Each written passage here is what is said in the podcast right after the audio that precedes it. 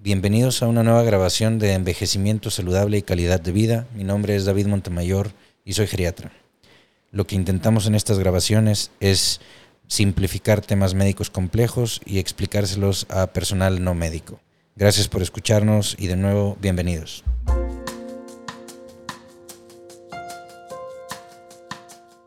El día de ayer platicamos eh, sobre el tema de hipertensión arterial. Iniciamos una serie de episodios sobre este tema y al parecer dejamos algunos de ellos demasiado técnicos. Hoy vamos a tratar de simplificarlos. Gracias por los comentarios que nos dejan en las diferentes plataformas, tanto en Facebook, Twitter, Instagram, eh, LinkedIn y en las diferentes plataformas de podcast en las que nos escuchan, como Podbean, Apple Podcasts o en el que sea que nos escuchen. Sus comentarios nos ayudan mucho a mejorar la calidad del contenido y volverlo todavía más útil para, para todos, que es lo que estamos buscando finalmente. Eh, vamos a simplificar entonces los temas de ayer con las preguntas que ustedes nos enviaron. La primera pregunta y la más común es, ¿qué es hipertensión? Y creo que no, no quedó claro y era el tema principal, entonces repitamos eso. ¿Qué es la presión arterial alta? La presión arterial alta es un padecimiento que nos pone en riesgo de sufrir un infarto, nos pone en riesgo de sufrir un accidente cerebrovascular, lo que se conoce comúnmente como un derrame, y nos pone en riesgo de sufrir una enfermedad renal, entre otras. La enfermedad renal son daños a los riñones. Por lo general, la presión arterial alta no causa síntomas, pero sí puede llegar a ser grave por lo que acabamos de platicar sobre los diferentes efectos que tiene en los distintos sistemas en el cuerpo. Cuando nos dan nuestra presión arterial, cuando nos la están midiendo y nos la dan, se nos puede informar, por ejemplo, que tenemos una presión de 130 sobre 80. El número más alto y el primero que nos reportan en este caso en particular, 130 sobre 80, el número más alto es la presión dentro de las arterias cuando el corazón se está apretando, cuando el corazón se está contrayendo. Y el número más bajo, el 80, es la presión dentro de las arterias cuando el corazón se relaja. La presión arterial elevada es un término que se utiliza como advertencia. Las personas con, presión arterial elevada aún no tienen presión arterial alta o hipertensión, sin embargo, su presión arterial no es tan baja como debería de ser para tener buena salud. Es decir, es una presión arterial normal alta. Muchos expertos definen a la presión arterial alta, elevada y normal de la siguiente manera. La alta es cuando el número superior es 130 o mayor y o cuando el número inferior es 80 o mayor. La elevada es cuando el número superior está entre 120 y 129 y el número inferior es 79 o menos. Y la presión normal es cuando el número superior es 119 o menor y el número inferior es 79 o menor. Ahora, otra de las preguntas importantes es cómo podemos bajar nosotros nuestra presión arterial. Y hay maneras en las cuales el médico nos puede apoyar, pero también hay cosas que podemos hacer como individuo. Si nuestro médico nos receta medicamentos, lo más importante es seguir las indicaciones que nos está dando. Si tuviéramos algún efecto secundario por los medicamentos, no debemos dejar de tomarlas, debemos avisarle al médico inmediatamente. Y aquí aprovecho para recordar, como en todos los episodios, que no se debe de realizar ningún cambio, ningún, ninguna suspensión, ningún inicio, ninguna modificación a ningún plan de tratamiento sin antes consultarla con su médico. Eso es muy importante. No estamos dando aquí recomendaciones médicas, estamos explicando temas médicos de la manera más sencilla posible. En cambio, cuando tenga estos síntomas, eh, cuando tuviera, si, si acaso presentara estos efectos adversos por algún medicamento, es importante platicarlo con el médico. Se le puede cambiar el medicamento, se le puede modificar la dosis y en algunos casos simplemente explicársele que no hay una mejor alternativa que ese medicamento. Eso sería la menor de los casos, pero pudiera suceder. También es importante mencionarle al médico si el precio del medicamento es un problema, porque una de las causas más frecuentes de poca adherencia al tratamiento o de poco apego al tratamiento es no poder pagarlo.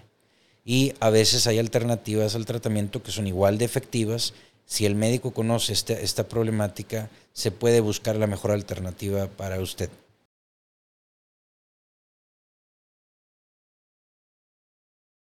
Es muy importante, como ya lo platicábamos hace rato, que al tomar, conocer, y saber con, con plenitud que al tomar el medicamento para la presión arterial podemos prevenir aquellas complicaciones de las cuales estábamos hablando al inicio del programa, es decir, un infarto o un accidente cerebrovascular, un derrame. Esto puede salvar nuestra vida y muy importantemente puede salvar nuestra calidad de vida. Ahora, ¿qué puedo hacer por mi cuenta? ¿no? Esto es lo que hace el médico, me, evalúa, me hace una exploración física, me hace una historia clínica, me receta medicamentos y va evaluándome a lo largo del tiempo para lograr que mi presión esté adecuada. Pero ¿qué puedo hacer yo desde mi lado del problema? Hay mucho que podemos hacer y tenemos bastante eh, bastante bajo nuestra manga personal para poder bajar nuestra presión. Será importante, si tenemos sobrepeso, bajar de peso será importante elegir una dieta baja en grasas y rica en frutas. Esto importantísimo también llevarlo con, un bariatra, con un médico con especialidad en bariatría, con una licenciada en nutrición, un licenciado en nutrición. Y será importante también en un episodio eh, posterior tener una entrevista con, con algún bariatra para que nos pudiera dar recomendaciones generales sobre qué tipos de dietas debemos de o existen y siempre, siempre ir con nuestro bariatra o ir con nuestro nutriólogo antes de hacer una modificación en nuestro plan nutritivo. Pero por lo pronto será importante tener una dieta baja en grasas, rica en frutas y verduras y productos lácteos descremados. Hay que reducir la cantidad de sal que consumimos, de nuevo, con apoyo de, de nuestro bariatra.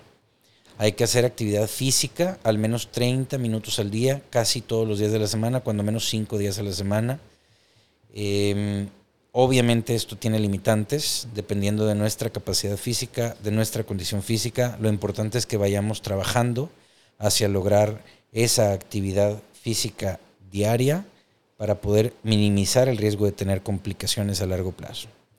No buscamos perfección, buscamos progreso. Hay que reducir también el consumo de alcohol excesivo, solamente si bebemos más de dos bebidas alcohólicas al día. Eso es como lo definiríamos como excesivo, más de dos bebidas alcohólicas por día.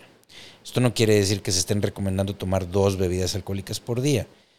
Si toma menos que eso es perfectamente normal y es saludable no tomarlo, hacer ejercicio, reducir el peso y, seguir todas estas recomendaciones le ayudará igual, de igual manera.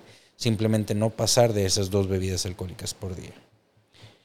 También importante decir que no son acumulativas, es decir, si no tomamos nada los últimos 10 días, no podemos tomar esas 20 bebidas que se hubieran acumulado en dos bebidas alcohólicas por día, ni tampoco las acumuladas en los últimos dos o tres años. Esa es una pregunta que nos hicieron, que si se acumulaba el consumo de alcohol eh, no realizado para poderlo tomar en los fines de semana. Y no, no es el caso. Es un máximo diario. Hay que tener, eh, otra recomendación muy importante es tener un medidor de hogar de la presión arterial. Em, es mucho mejor que nos lo mida un, profesional de la salud, un médico, un enfermero capacitado, pero sí nos sirve de seguimiento tener mediciones en casa con aparatos particularmente de brazo, de buena marca, eh, bien mantenidos, asegurándonos que estén bien calibrados para poder tener un seguimiento adecuado y llevar esos números y esas mediciones a nuestro médico en cada consulta que tengamos. Por lo pronto, esto es lo que debemos de saber como conceptos básicos de presión arterial alta en adultos.